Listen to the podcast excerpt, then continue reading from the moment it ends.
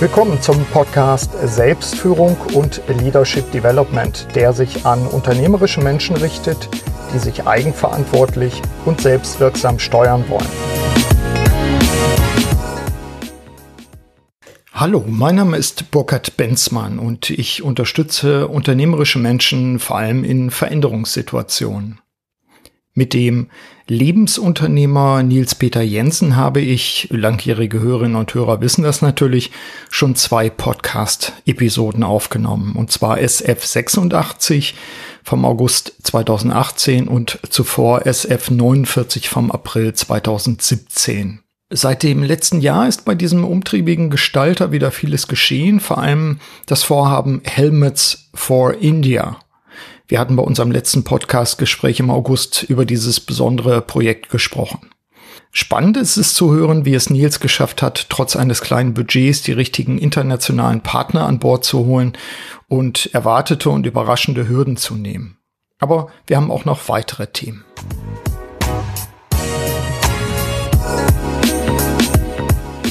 Hallo, grüß dich. Wir haben jetzt den dritten Podcast schon, glaubst du das? Äh, Nee, aber ich habe mir vorhin nochmal die Podcasts angehört. Echt? Ja. Das nenne ich Vorbereitung. Ja. Ich wollte einmal gucken, was ich damals vielleicht nicht so gut gemacht habe, was man vielleicht verbessern könnte. Ah, easy, easy da sind. Wir haben, äh, liebe Hörerinnen und Hörer, wir haben den letzten Podcast ähm, im August 2018 gehabt. Das war SF86 ein begeisterter Lebensunternehmer. Und wir treffen uns heute zum dritten Podcast an einer aus meiner Sicht ziemlich ungewöhnlichen äh, Stelle, nämlich wir sind auf irgendeinem Marktplatz in Ahrensburg. Äh, Nils, wie konnte das passieren? Wie konnte das passieren? Eigentlich wollten wir ja uns in Hamburg treffen. So der Plan. Das war der Plan. Äh, dann wollten wir uns eigentlich bei mir zu Hause treffen. Und äh, Dazu muss, äh, muss man sagen, dass du vor den Toren Hamburgs ja wohnst. Ja, genau. Ich wohne zwischen Hamburg und Lübeck. Und wir haben da so einen schönen alten Bauernhof, Gasthof. Und eigentlich wollten wir uns da ja treffen. Aber ich habe vieles um die Ohren gehabt. Und äh, dann habe ich dir vorgeschlagen und du hast sofort gesagt, ja, machen wir. Lass uns auch lieber auf dem halben Wege das machen. Genau. Weil es sind ja noch Kinder da und noch irgendwelche Projekte. Und ich habe gesagt, ich muss jetzt auch mal schon auf die Uhr gucken. Ja, wie im wirklichen Leben, auch da. Das ist ja wie im wirklichen Leben. Genau, was wir ja hören, wir sind ja mittendrin hier offenbar. Also äh, die Hunde bellen normalerweise, die Kaffeemaschine äh, macht Geräusche. Aber ich denke, das ist trotzdem passend hier. Wir sind ein bisschen in der Provinz hier. Warum, warum bist du eigentlich, warum lebst du eigentlich auf dem Land? Haben wir, glaube ich, noch nie so richtig thematisiert. Gab es da einen besonderen Grund dafür? Ja, ja, ja, ja, auf jeden Fall. Ähm, ich bin damals mit meiner Freundin, sie war 19, ich war 22, sind wir, wir sind auf dem Land aufgewachsen. Mhm. Also Randgebiet, Ohlstedt, Dudenstedt, das ist eine ganz schöne Ecke außerhalb von Hamburg. Und sind dann immer in die wilde Stadt gezogen, nach Hamburg, mhm. Winterhude. Haben es auch wirklich genossen. Aber irgendwann kam unser erstes Kind, Maya. Und äh, wir haben gesagt, wir wollen nicht unser Kind in der Großstadt aufziehen. Ja. Und das andere, aber der, der, der Hauptgrund war eigentlich so damals mein, mein Partner, darf man Partner, Sponsoren nennen? Ja, es gibt so einen Energy Drink Hersteller aus Deutschland und dieser Energy Drink Hersteller aus Deutschland hat mich 17 Jahre unterstützt und irgendwann habe ich gesagt, pass auf Leute, ich habe ein Kind, ich möchte weiter aktiv sein, aber ich möchte nicht nur noch auf Tour sein. Mhm. Ich würde ganz gerne aufs Land ziehen und mir ein eigenes Trainingsgebiet bauen mhm. und da haben die sofort gesagt, sag uns, was du brauchst. Ja. Und dann habe ich mir halt äh, diesen Resthof haben wir da gepachtet und ein riesiges, ja, ein ziemlich großes Stück Land. Mhm. Und da Training, vielleicht nochmal als äh, Info, damals warst du ja ziemlich aktiver Mountainbiker, genau. Und das heißt, du hattest dir dann dein eigenes Gelände. Wir haben es ja, glaube ich, im ersten Podcast mal gestreift, zumindest das Thema. Aber das war dein, dein Trainingsgelände. Gab es keine Ausrede, hast du direkt vor der Haustür, konntest du mal kacheln. Genau, einfach rausgerollt aus dem mhm. Haus und ich konnte da halt trainieren und ich war halt immer bei meinen Kindern und es war nicht so, dass ich jetzt mal nach München wieder fahren muss oder ja. nach Italien, sondern ich konnte direkt vor meiner Haustür konnte ich eigentlich trainieren, wo wir ja. tolle Events hatten, gute Trainingsmöglichkeiten. Das war eigentlich so der Hauptgrund und irgendwann haben wir uns wirklich so in das Landleben verliebt, weil die Menschen ja. doch entspannter sind da. Mhm. Es ist alles ein bisschen langsamer. Und wenn du selber halt, sagen wir, kein hektisches Leben hast, aber bei mir passiert wahnsinnig viel, ich bin viel am Reisen, dann ist es echt schön, wenn du nach Hause kommst sofort einen Parkplatz hast. Ja. Der Nachbar sagt, guten Abend, Herr Jensen, ja. brauchen Sie noch Eier? Ja. Brauchen Sie noch ein bisschen Milch? Ja. Und du kannst einfach die Tür aufmachen, die Kinder laufen raus, mhm. gerade wenn sie jung sind. Und du sagst einfach, pass auf, kommt nach Hause, wenn ihr richtig dreckig seid. Mhm. Und bevor, bevor es dunkel ist. Ja. Dadurch hatten wir halt natürlich auch viel mehr Zeitraum, also Zeit für uns gehabt. Ne? Ja. Ja, ist äh, vielleicht, vielleicht in Zukunft ja auch noch mal ein Gegentrend dabei, wenn wir städtische Verdichtung haben, dass die Leute sagen, wo ist eigentlich die Lebensqualität höher? Und vermutlich wird die Provinz dann in Anführungszeichen, also mindestens die weiteren Speckgürtel davon ja auch weiterhin profitieren, gehe ich mal von aus. Also gerade wenn du Kinder großziehst. Wenn du die Preise siehst, gerade ja. Immobilienpreise, dann merkst du es schon und du findest nichts mehr hier draußen. Ja. ja. Na, ähm, ich hatte die, die Podcast-Episode SF86, ein begeisterter Lebensunternehmer, auch nochmal in, in den Shownotes geschrieben, wie kann man neue Wege gehen und wie kann man sich gleichzeitig treu bleiben. Erzähl mal kurzes Update, neue Wege gehen. Gibt es neue Projekte, gibt es alte Projekte, die du fortgesetzt hast? Was ist so Stand im Moment? Also neue Projekte gibt es Helme für India. Da hatten mhm. wir, glaube ich, beim genau, letzten wir haben beim letzten Mal, da wolltest du es machen und Helme für Indien äh, war ein Ding, was ich total cool fand. Ich habe einen Helm schon mal bereitgelegt, den wollte ich jetzt nicht im Zug mitnehmen. Kriegst du auch noch, wenn du, wenn du gebrauchen kannst, auf jeden Fall. Ist abgegangen, sagst du. Er geht immer noch ab, mhm. ist gut abgegangen. Damals, als wir das erste Mal darüber gesprochen haben, da war es halt noch sehr vage, ob ich das überhaupt durchziehen kann, weil es sind halt so viele unklare Dinge in, in, in der ganzen Organisator, äh, mhm. organisatorischen Bereich, wo du nicht weißt, kann man sowas überhaupt umsetzen. Mhm. Also Indien ist jetzt nicht irgendwie mal Frankreich oder England um die Ecke. Ja. Da tickt die Uhr einfach anders. Mhm. Und ähm, ich habe mich dann erstmal langsam rangesetzt bei mir zu Hause im stillen Kämmerchen, habe überlegt, kann ich es hinbekommen mhm. und habe dann irgendwie nach sechs Monaten Vorbereitungszeit gesagt, okay, das bekomme ich hin mhm. und habe dann fünf Monate Vollgas gegeben, mhm. eigentlich und habe äh, es geschafft, insgesamt 400 Helme nach Indien zu bekommen. Mhm. Was sich erstmal wenig anhört. Ich hätte natürlich gerne mehr gehabt. Ziel war 1000. Mhm. Aber es gibt da so viele Regeln und Gesetze. Ja.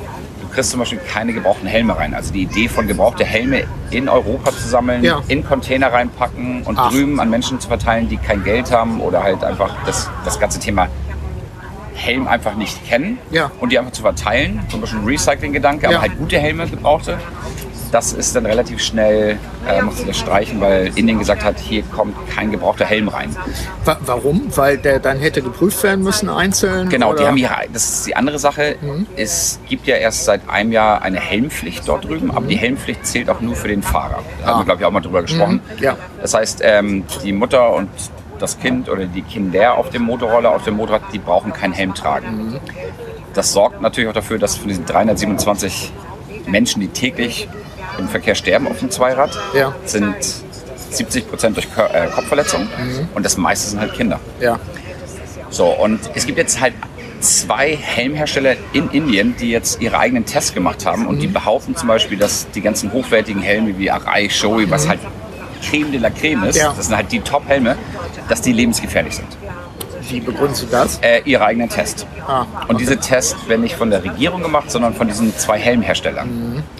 Und wenn man sich anschaut, 79 Prozent aller Fahrzeuge in Indien sind Zweiräder. Mhm. Ab jetzt muss jeder Fahrer einen Helm tragen. Dann kannst du dir vorstellen, wie viele Helme du dort verkaufen kannst. Ja. Und die haben natürlich kein Interesse, dass jetzt ein europäischer Helmhersteller oder amerikanischer Helmhersteller dort Helme auf dem Markt bringt. Ja. Es gibt einige, aber es gibt noch zahlreiche Helmhersteller, die sind dort verboten. Die sind auf der Blacklist.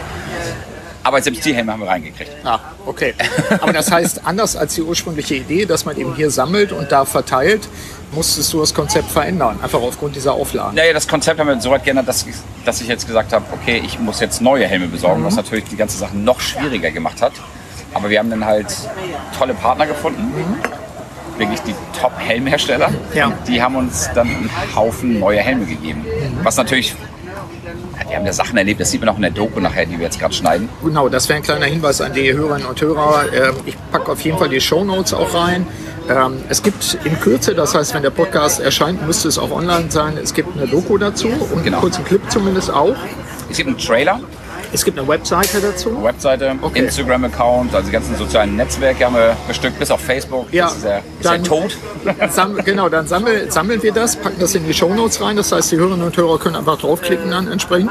Ich habe schon mal so, so ein Sneak Preview gesehen und fand das ziemlich beeindruckend einfach auch. Ähm, also ich glaube, es ist wieder ein irres Projekt. Was wird man sehen in der Doku?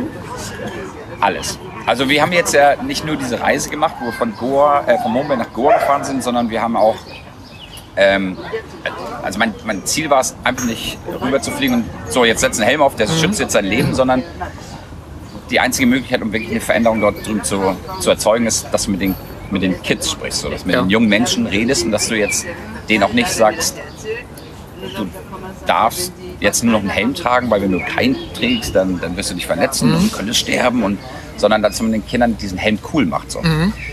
Und ähm, das heißt, wir haben so Workshops gemacht. Wir sind in die Slums gefahren, mhm. haben dort Helme mitgebracht, wir haben Aufkleber mitgebracht, wir haben diesen D-Face, den bekannten Künstler aus mhm. London mit dabei, ist einer der größten Künstler im Moment auf dem Markt. Der hat dann halt mit den Kindern Stickers drauf gemacht. Ja. Wir haben High Five und wir haben mit denen gelacht und haben sie auf den Arm genommen, haben sie auf unsere Motorräder aufgesetzt, haben sie Gas geben lassen, dass sie, dass sie diesen Helm mit etwas Coolem verbinden. Ja. Und die andere Sache, die wir auch gemacht haben, dass, um halt so eine große Aufmerksamkeit zu erzeugen, ist, dass wir halt Künstler aus der ganzen Welt mhm. oder halt auch bekannte Persönlichkeiten, wie jetzt zum Beispiel Magnus Walker, den mhm. diesen ja, über den reden wir ja auch immer wieder. Genau, ja. Der ist zwar kein Künstler, aber der ist für mich halt ein unglaublich kreativer mhm. Gestalter und irgendwie auf seine Art und Weise auch so ein Trendsetter. Mhm. Und den habe ich auch ähm, hat auch nicht lange gedauert, aber er überzeugen können, dass er halt der richtige Künstler ist für dieses Projekt. Mhm. Und der hat einen alten ähm, Arai-Helm, mit dem er Rennen gefahren ist, ja. den hat er in seinem typischen Urban Outlaw Design ja. gemalt. Er war aber jetzt nicht da oder noch nicht da, sagen wir so. Nee, er war nicht dabei, mhm. ähm, aber er hat diesen Helm fertig gemacht. Ja. Also es war wirklich super angerufen und ein paar Wochen später habe ich den Helm gehabt. Was bei so Menschen wie Magnus, der nur auf Achse ist ja. und so viele Angebote hat und so viele Kooperationen mhm. hat, war es halt echt der hat halt sich richtig committed und er hat auf seinem Instagram auch immer schön gepostet, was er gerade macht und mhm. hat natürlich dafür gesorgt, dass halt eine, eine, eine, eine ganz andere Community uns irgendwie ja, wahrnimmt. So. Ganz andere Aufmerksamkeit dann, ja. Äh, sprechen wir gleich nochmal drüber, weil ich hätte mir auch extra aufgeschrieben, gibt es Neues von Magnus Walker, das wäre so das Erste. Ähm, als, als ihr da wart, ähm, wie habt ihr das finanziert? Waren das dann alle Sponsoren? Weil ich meine, du bist ja jetzt auch nicht mit einem goldenen Löffel irgendwie läufst du durch die Gegend, sondern du musst ja auch gucken, dass die Projekte sich selbst auch tragen. Du hast ein ganzes Engagement, was du investieren kannst, klar.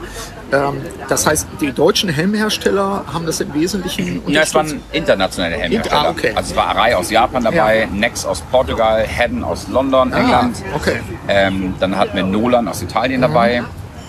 Und die Helmhersteller haben alle Helme gesponsert. Mhm. Und die haben halt das ganze Ding finanziert. Ja. War jetzt nicht so, dass man mit den Helmpartnern jetzt das ganze Ding finanziert mhm. hat. Ähm, aber es war, kam schon mal ein Teil rein. Ja. Aber wir haben jetzt zum Beispiel auch mit den Helmfirmen dann Kooperation. Das heißt, wir bringen eigene Helmets for India äh, Limited Edition Helme auf den Markt in einer überschaubaren Stückzahl, aber ja. die werden wir halt über unsere Webseite dann verkaufen und damit werden wir halt dann auch Teile ja. von den Geldern, die wir halt privat vorgestreckt haben oder halt Dinge, die wir noch in der Zukunft zahlen müssen, halt damit dann deckeln. Irgendwie. Okay, heißt also auch wieder für die Hörerinnen und Hörer, die einen Helm brauchen oder zumindest einen Helm fördern wollen, äh, können das über die Art und Weise, können sich an dem Projekt dann direkt fördernd beteiligen. Genau. Mhm. Ähm, die andere Sache, die wir machen, um das Ganze zu finanzieren, ist, ich habe 25 Künstler und Promis aus der ganzen Welt zusammengetrommelt. Wie machst du sowas immer? Das war, das meine ich halt, ich habe da wirklich Tag und Nacht dran gesessen und ja. dieses Projekt vorbereitet und habe überlegt, ähm, welche Menschen kenne ich persönlich, ja. die halt irgendwas mit Kunst am Hut haben. Und wenn du einmal anfängst und du hast dann halt schon mal einen, dann hast du schon mal einen. Dann rufst du den zweiten und sagst, pass auf, ich habe den und den Künstler. Und ich habe natürlich mit dem ganz Großen angefangen. Ja.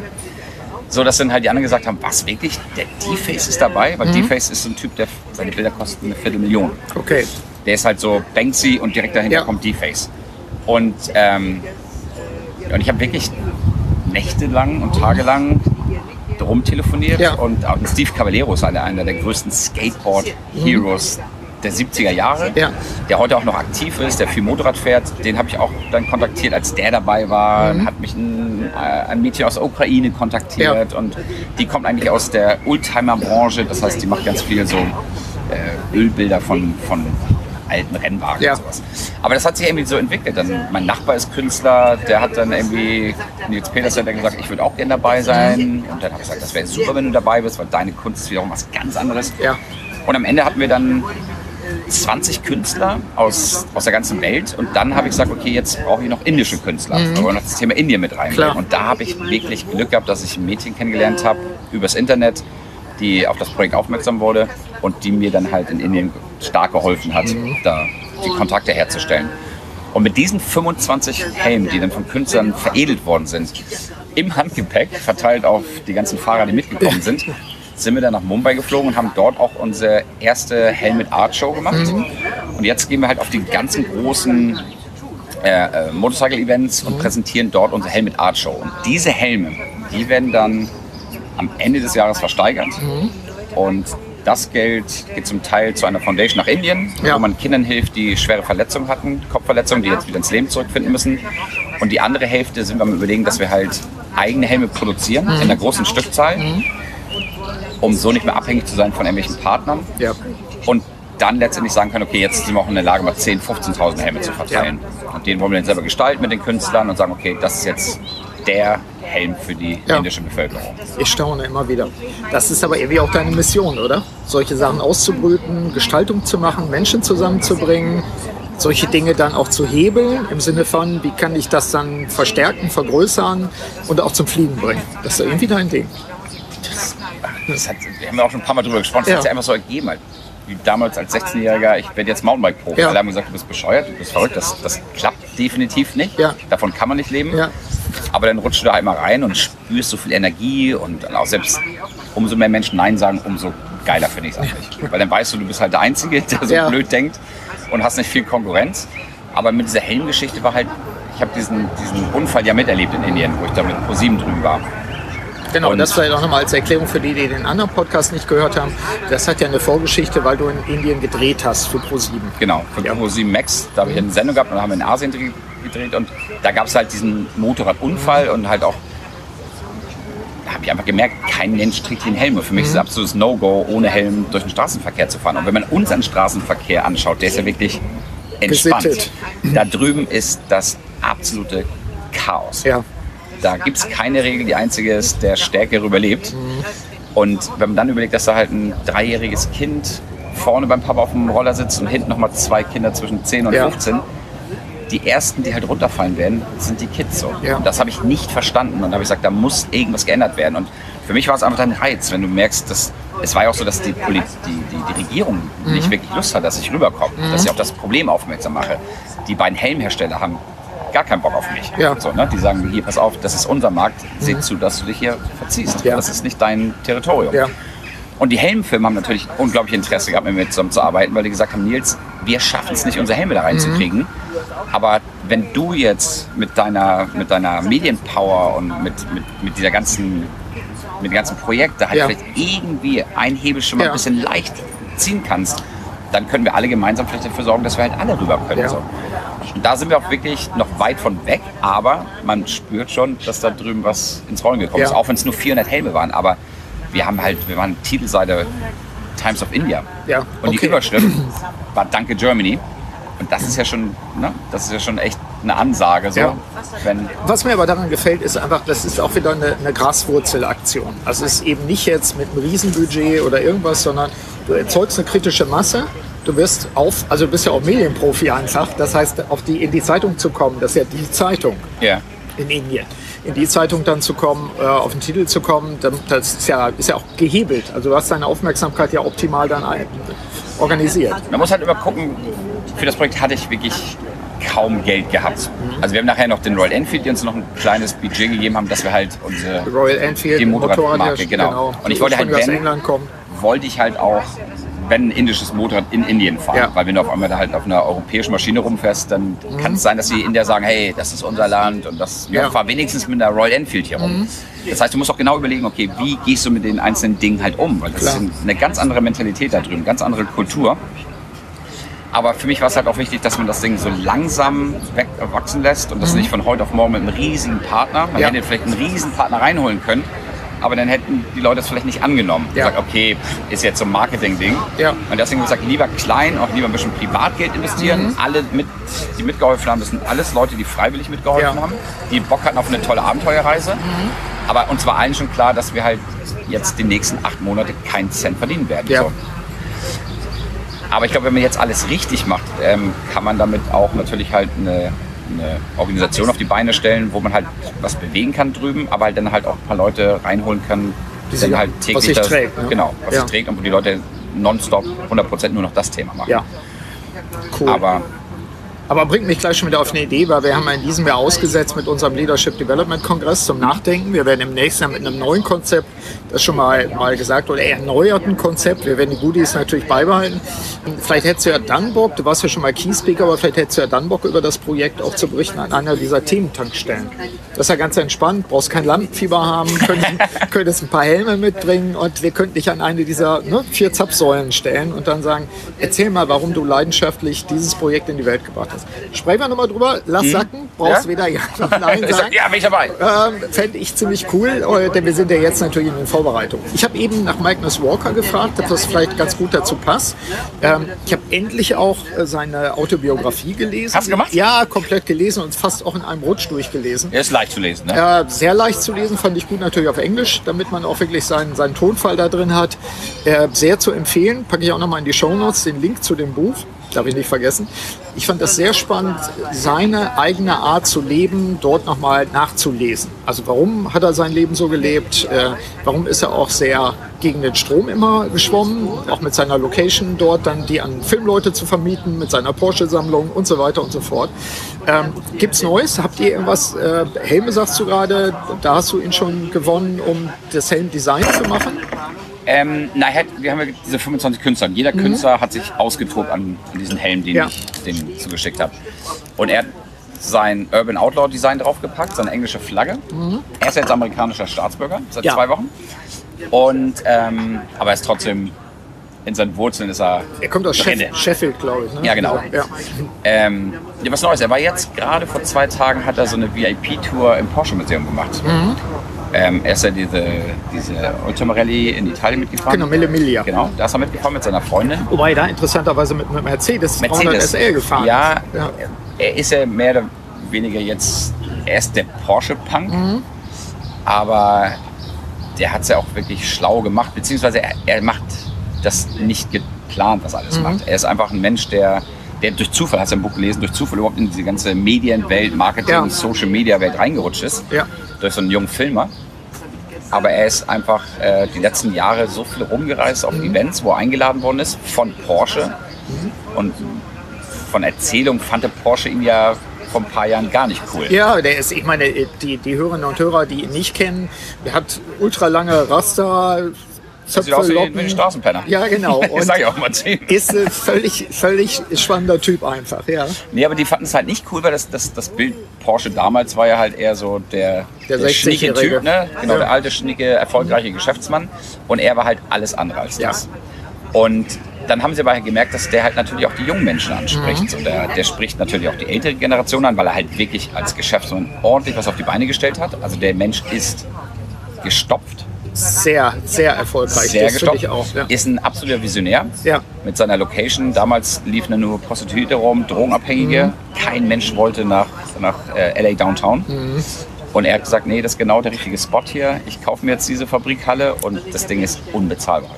Es ist spannend, das nachzulesen in der Autobiografie. Also wer, wer mal Lust hat, so unternehmerische Dinge nachzuvollziehen, mein Tipp, Autobiografie lesen von Magnus ja. Walker. Ganz spannend. Aber er ist auch immer er sagt immer, follow your guts. Ja. Einfach deinem Bauchgefühl ähm, folgen. Und das ist ja das, was uns beide irgendwie so verbindet. Ich, mir ist es echt wurscht, ob jemand bekannt ist oder nicht. Mhm. Und als wir uns kennengelernt haben, war das halt einfach so natürlich eine, eine Augenweide-Typ irgendwie so. Ne? Du sagst, es ist nicht jetzt die, die Sexbombe irgendwie sowas, ja. aber er ist halt echt, wo du sagst, an dem Typen kannst du nicht vorbeikommen. Mhm. Und ich kannte ihn natürlich schon vom Hörensagen und von Medien. Und ich bin aber nicht auf ihn zugelaufen und habe nach einem Foto oder nach einem Autogramm gefragt, sondern es hat sich ergeben, dass wir uns unterhalten haben. Ja. Und da hatten wir einen Freund, haben auch schon mal drüber gesprochen. Und wir beiden, uns verbindet halt wirklich etwas, dass wir beide so Querdenker sind mhm. und dass wir halt auch Vision haben und selbst wenn noch so viele Menschen sagen, das funktioniert nicht, was ihr ja. da vorhabt, wir einfach sagen, nee, doch, das funktioniert. Mein Bauchgefühl mhm. sagt, das ist genau der richtige Weg. Und selbst wenn du auf die Fresse fällst, ja. ist es ja für irgendetwas gut. Und wir beiden telefonieren halt häufig und schicken uns halt immer wieder Nachrichten. Ähm, naja, und er ist jetzt halt in Europa gewesen, Italien, dann Stutt wieder zurück nach Amerika. Er ist viel in New York gerade. Mhm. Ist dann nach Stuttgart gegangen für diese VIP-Rundführung, ähm, ähm, die er geleitet hat. Aber war auch nur 72 Stunden in Deutschland. Und okay. dann wieder direkt nach Amerika zurück. Das heißt, er sitzt nur noch im Flieger. Toughes Programm. Ja. ja. Und ansonsten hat er viele Sachen, die er macht, so Projekte. Mhm. Aber er macht sich auch ein entspanntes Leben. So. Ja. Also sehr, sehr spannender Typ einfach. Sag du mir, Stichwort spannender Typ, sag du mir, was du gerade machst im Sinne von Gestaltung. Ich erlebe dich ja einfach jetzt auch, seitdem wir uns kennen, immer auch nicht nur in solchen Projekten wie Helmets for India, sondern du brütest ja meist auch irgendwas aus oder hast gerade wieder was gemacht, was auch mit Gestaltung zu tun hat. Ich habe jetzt gar kein Update, was du die letzte Zeit gemacht hast. Hast du überhaupt Zeit dafür gehabt, was, was eigenes, gestalterisches auch Ich habe jetzt gerade, also ich habe ein Konzept entwickelt. Mhm. Ähm, also ich, ich habe den Job nachher nicht bekommen, aus mhm. verschiedenen Gründen. Also ich habe dann eigentlich auch gesagt, ich, ich lehne diesen Auftrag ab. Mhm. Ähm, nee, ich habe irgendwann einen Anruf bekommen von der Pro7 Sat1 Mediagruppe, mhm. was eine große Ehre war. Und die haben mich gefragt, möchtest du in einen Pitch mit rein ja. zwischen großen Agenturen aus Deutschland? Mhm. Und da wärst du in einer ganz anderen Rolle, denn normalerweise bist du dort ja derjenige, der ja Moderator ist, der für Pro7 Gruppe äh, Projekte macht, Fernsehserien, sowas in der Art. Da wärst du ja Gestalter gewesen. Genau, und das war halt auch, das war halt das Schöne an diesem Telefonat, an diesem Anruf, mhm. weil für die dachte ich, bin ich halt immer nur so der, der Moderator mhm. und der, der Freak. Nur ist gut, weil du hast ja nun schon dein eigenes Format auch. Ja, aber das ist halt, ist ja, ist ja nicht so schwer, sowas zu machen. Aber auf jeden Fall kamen die halt an und gesagt, Nils, wir mögen deine, deine Art und Weise, wie du Sachen gestaltest und wir mögen deine Konzepte. Ja. Und dann haben sie mir halt äh, diese Möglichkeit gegeben. Und ich bin halt eine One-Man-Show. Mhm. Und dann auf einmal halt gegen große Agenturen anzutreten in einem Pitch. Mhm. Und da haben wir aber wirklich ein Konzept entwickelt und eine Präsentation auf den Tisch mhm. geknallt, dass die halt wirklich gesagt haben, das ist das Geilste, was sie jemals gesehen haben. Okay, das heißt du mit Netzwerkpartnern dann? Na, ich mit meinem Grafiker. Ach so, okay. Das war's. Zwei, okay. Ich habe die Idee gehabt ja. und Philipp Podois ist mein Grafiker. Ja. Ähm, uralter Freund von mir ist mhm. der, der, der Patenonkel von meinem Sohn. Ah, okay. Ähm, alles, was an Grafik da draußen ist, was ich jemals gemacht habe, macht er. Mhm. Das heißt, ich habe die Ideen im Kopf und er kann es halt auf Papier bringen. Ja. Und naja, wir haben halt dann irgendwie da ein Brett hingehauen. Mhm. Aber es sind natürlich auch schon Verträge, wo man echt aufpassen muss. Ja. Und ich habe auch ganz klar gesagt, wenn ich dieses Konzept umsetze, wird nicht irgendwo was eingespart. Das mhm. heißt, es wird nicht irgendwie der Bauzaun weggemacht oder dieser coole Zaun, den ich entwickelt ja. habe, oder halt der Container oder halt das Thema war White Trash, mhm. Wüste. Ähm, es waren halt Ideen, so ein Pickup zum Pool umbauen, Wohnmobil hin mit, mit so einem amerikanischen Trash-Vorgarten. Ja äh, ein, ein Live-Fernsehstudio, halt ein gläsernes aus dem alten ah, Container das hast du mal durchblicken lassen, genau. Eine, ich erinnere mich hier wie an den Pool. mit ganz ja. vielen alten Antennen und, und es war halt, ich, ich habe mich da ausgetobt und gesagt, okay, wenn ich was mache, dann muss es so durchgeknallt sein. Ja, es muss krachen. Und das war halt fürs Barugaville Festival. Mhm. Und das ist natürlich eine geile Plattform, um halt da mal so ein Denkmal hinzusetzen. Mhm. Aber am Ende des Tages haben wir gesagt, pass auf, ähm, so funktioniert es nicht ja. und ich kann es nicht so und ihr könnt es nicht so. Und habe ich gesagt, ihr habt das Konzept da liegen, so arbeite ich. Und jetzt ist halt so, dass ich da offiziell bei denen wohl auf dem Schirm bin, auf dem Radar bin und die mhm. gesagt haben, okay, das ist schon ziemlich geil, was wir da gesehen haben ja. jetzt in den letzten Jahren. So eins der geilsten Sachen. Und das ist natürlich schön, dass man jetzt halt da mal wieder so einen Köder hingeschmissen ja. hat. Aber ich, ähm, ja, ich will nur noch Sachen machen, die mir halt echt Spaß machen. Mhm. Wenn dann Leute wieder anfangen, was ja heute normal ist, die drücken ein, wo es nur geht. Ja. Jetzt nicht bezogen auf das Projekt, aber generell ist es halt einfach, wo ich sage, nee, Leute, das macht keinen Sinn. Ja. Das, entweder wir geben jetzt Vollgas und das heißt nicht immer nur Vollgas, dass man den Geldbeutel aufmacht, sondern halt einfach, lass uns einfach kreativ mhm. und, und anders denken, weil ich finde, egal wo du hinguckst, es sieht alles immer gleich aus. Ja. Und jeder hat Schiss, was Neues zu machen. Haben wir auch, glaube ich, ein paar Mal drüber ja. gesprochen. Ne? Und das ist ein Projekt, was mir halt einfach so, das tat mir gut. Mhm. Ähm, aber ein größeres Projekt, was wir jetzt haben, mhm. ähm, ist äh, High Voltage weiß nicht, ob wir da schon mal drüber gesprochen ja, das, haben. das war schon mal, war schon mal im Anklingen, wenn ich mich dunkel erinnere. Ich glaube, du hast es so, also jedenfalls. Wir haben ja gerade drüber gesprochen, das war eine Fernsehformat-Idee, mhm. die ich hatte, weil ich sehe halt die ganze E-Mobilität. Ja, ist cool. Ich stehe auf, ich stehe auf Vergaser, ich stehe auf blubbernden Sound, ich stehe mhm. auf ölige Hände, ich stehe auf den ganzen Kram. Und ich sehe, dass die ganze E-Mobilität halt im Moment noch falsch vermarktet wird. Mhm. Das heißt, wird immer noch gesagt, äh, wir, wir retten die Welt, es ist alles grün und ich sehe immer noch die Birkenstock-Kampagnen und die, die Pusteblumen und sowas. Ich glaube einfach, um die jungen Menschen zu erreichen, muss man wild an das Thema rangehen und ein bisschen rock'n'rolliger. Und das, das sehe ich halt auf dem Markt mhm. nicht. Und ich sehe auch noch nicht, dass der E-Mobilitätsbereich halt wirklich so viel grüner ist. Ja. Ne, da kann man drüber streiten, aber egal. ich habe gesagt, ich möchte jetzt ein Festival auf die Beine stellen, mhm. was für jeden ist, aber ich möchte halt die jungen Wilden damit ansprechen. Mhm. Das heißt, High Voltage war für mich so halt Vollgas. Es ja. ballert, es knallt, es brutzelt und Funken überall. Und dann ist es natürlich schwer, einfach so was komplett aus dem Boden zu stampfen. Mhm. Und ich habe mich jetzt dann habe überlegt, okay, wie könnte man sich an ein anderes Event genau, andocken? Wo gibt es schon was? Ja. So, Musikevent waren die ersten Ideen, habe gesagt, hm, nee, die Leute wollen einfach Party machen. Und dann habe ich gesagt, was ist denn eigentlich mit Naturgewalten, wie zum Beispiel Wind, mhm. Wasser, mhm. Sonne? Und wo gibt es das? Am Meer. Mhm. So, und welche Events gibt es, wo halt coole Leute sind, was die Zuschauer angeht, wo aber halt auch geile Sportaction geboten wird, wo ein cooler Lifestyle ist? Mhm. Surfen. Mhm. Surfen wird bei allen Menschen mit, mit etwas Besonderem, Besonderem verbunden. Und surfen kannst du nur, wenn du die Naturgewalten Wind und Wellen hast. Da muss schon was haben, ja. So, und was machst du aus Wind heutzutage? Du generierst Strom. Klar. Was kannst du mit Wasser machen, wenn du durch eine Turbine schießt? Du kannst Strom erzeugen. Am Strand, wenn du Sonne hast, was erzeugst du? Mhm. Strom. Ja.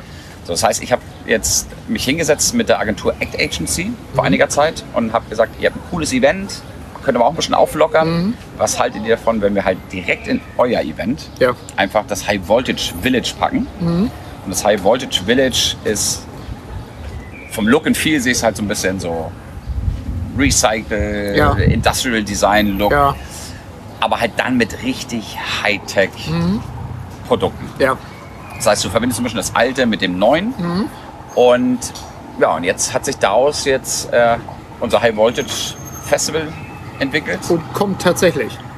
Naja, wir sind jetzt halt mit zwei sehr großen Firmen in den Verhandlungen. Mhm. Um das letztlich auch finanzieren zu können. Genau, der Surfer ja. Cup wird so oder so stattfinden. Das heißt, mhm. meine Idee war ja, okay, die haben die Dixie-Klos, die mhm. haben die Zuschauer, ja. die haben die Genehmigung, die haben die Versicherung. Ja.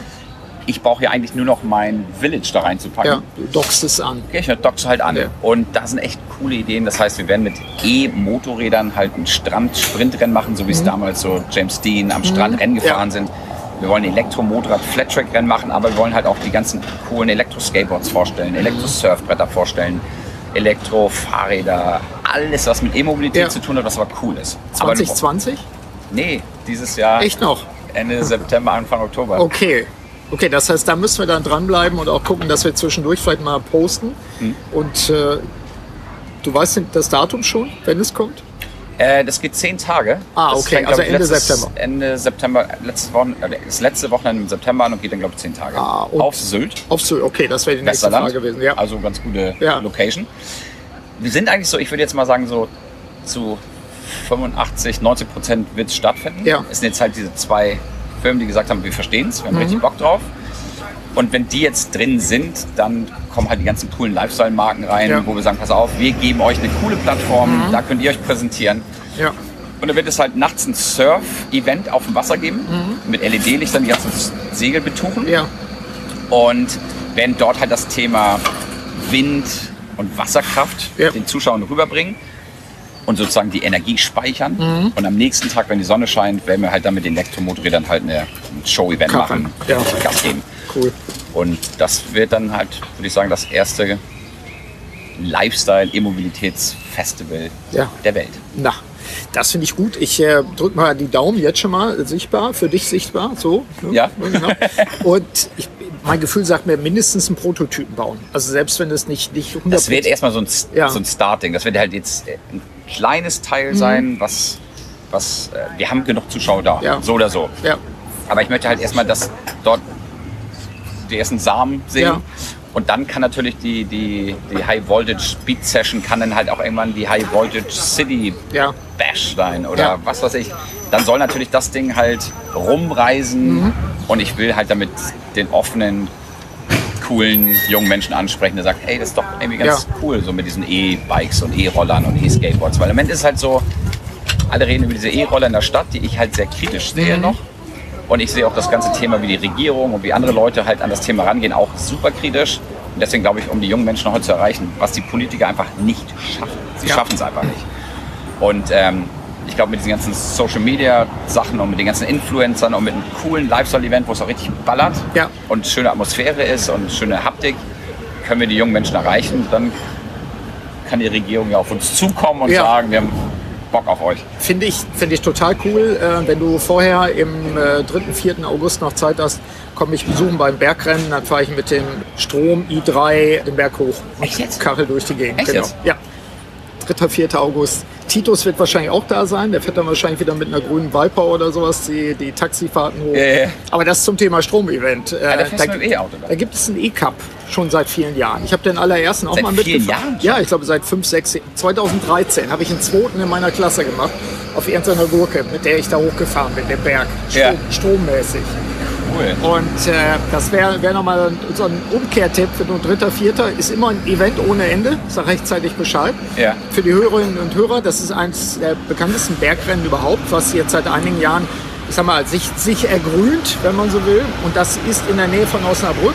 Okay. Nennt sich aber Osnabrücker Bergrennen, weil so richtigen Berg haben wir ja nicht, aber das sind so, sind zumindest irgendwie 300 Höhenmeter oder irgendwie sowas, die, die da, glaube ich, überwunden Viele Kurven. also das ist schon sehr cool, das ist sehr angesagt und ist in der Szene sehr bekannt. Also das, das wäre was, auch da nochmal zu gucken, wo sind denn da auch die Vernetzer. Okay. Ja, Mich, super. mich interessiert das Thema E-Mobilität, aber man muss mal gucken, wie Du hast vollkommen umgeht. recht, man muss, es, man muss es anders ankurbeln dabei. Also von daher, da hätten wir natürlich den Aufhänger auch schon wieder für mögliche Fortsetzungen. Es Vielleicht, bleibt vielleicht, spannend. vielleicht sollten wir im September den Podcast dann vor Ort machen. Irgendwie. Also wenn das Event stattfindet, Ja. was ich, also wo wir dann mal hoffen, dass denk mal es- positiv, Ja. äh, dann musst du auf jeden Fall kommen. Ja, sehr coole Sache. Das machen wir jetzt zum Cliffhanger an der Stelle. Ich habe mich ja mit dir hier heute in Ahrensburg getroffen auf dem Marktplatz, weil ich wusste, dass du sofort wieder Action hast und du musst weiter. Du hast gleich auch ein paar andere Projekte noch, die du noch stemmen musst. Von daher runden wir es hier ab. Ich denke, wir haben ein gutes Update gemacht äh, in Bezug auf die Dinge, die du tust. Ich sammle mit dir zusammen nochmal die Links ein, die wir dann auf die, auf die Shownote-Seite packen. Und äh, dann möglicherweise, während dort die Brötchen nachgeliefert werden. Ja, es ist doch sehr mittendrin ja alles. Ne? Es, gibt ja, es gibt ja auch Gummireifen, aber nicht, nicht an diesem Ding. Genau das habe ich ja auch gerade gedacht, weil er hat diesen, diesen Weg, ist er glaube ich schon öfters gefahren. Ja, und beglückt, beglückt Ja. immer alle. Aber Möglichkeiten für Innovation gibt es ohne Ende. Das ist ja auch das, was sich antreibt. Nils, herzlichen Dank erstmal wieder fürs Update. Danke dir. Ja, dann auf bald. Ciao. Soweit mein Update-Gespräch mit dem Lebensunternehmer Nils-Peter Jensen. Nutzen Sie die Anregungen auch aus dieser Episode, um Ihre Führungsfähigkeiten auszubauen. In diesem Sinne wünsche ich Ihnen wie immer eine wirksame Zeit. Ihr Burkhard Benzmann. Vielen Dank, dass Sie auch bei dieser Episode des Podcasts Selbstführung und Leadership Development dabei waren. Auf bald!